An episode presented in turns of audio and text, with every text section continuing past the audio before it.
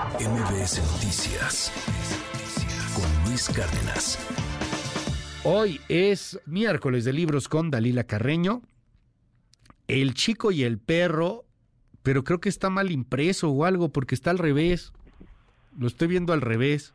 Ah, que no, que así es. ¿Cómo, estás, Dalila? Qué gusto saludarte. Oye, ¿qué, qué, lo imprimieron? Lo, lo, metieron mal en la impresora, Dalila. ¿Cómo estás? Hola, Luis. Buenos días. Qué gusto saludarte. Pues mira, justo una de las peculiaridades de los manga es que se leen al revés de, como solemos ojear un libro.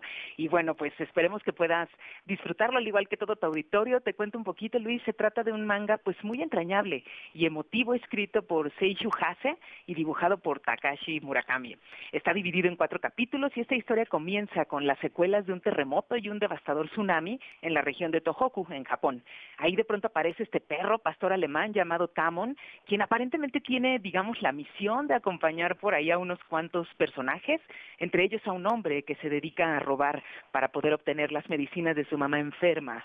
El can se va convirtiendo, Luis, en una especie de guardián de las personas que notan su presencia y que deciden adoptarlo. Uno de ellos incluso dice que todo el dolor que siente le parece más llevadero gracias al perro. Y bueno, luego de una larguísima travesía de cinco años, Tamon logra llegar a la ciudad de Kumamoto y ahí se reencuentra Luis con un pequeño niño que solía jugar con él antes del tsunami. Así que la verdad es una historia muy, muy bonita. Es de un sello que se llama Distrito Manga, que recién está llegando a México. Y justo esa es la, peculiaridad. Qué bueno que lo notaste para tener precaución y no empezar, digamos, ojeándolo normal, porque entonces ahí ya van a conocer el final. Oye, me, me impresiona, digo, además de, de que es un género muy, muy socorrido, me impresiona la cantidad de de fans que hay del manga en nuestro país y además el hecho de que estén trayendo eh, a Takashi Murakami y a Seishu Hase, que, que no son nada menores, eh, pues a un cómic y a una novela gráfica, a final de cuentas. Así es, Luis.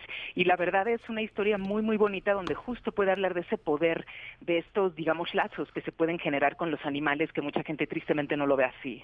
Oye, ¿Murakami es ese Murakami, el Murakami que le deben el Nobel? ¿O es otro? No, este debe ser algún primo lejano.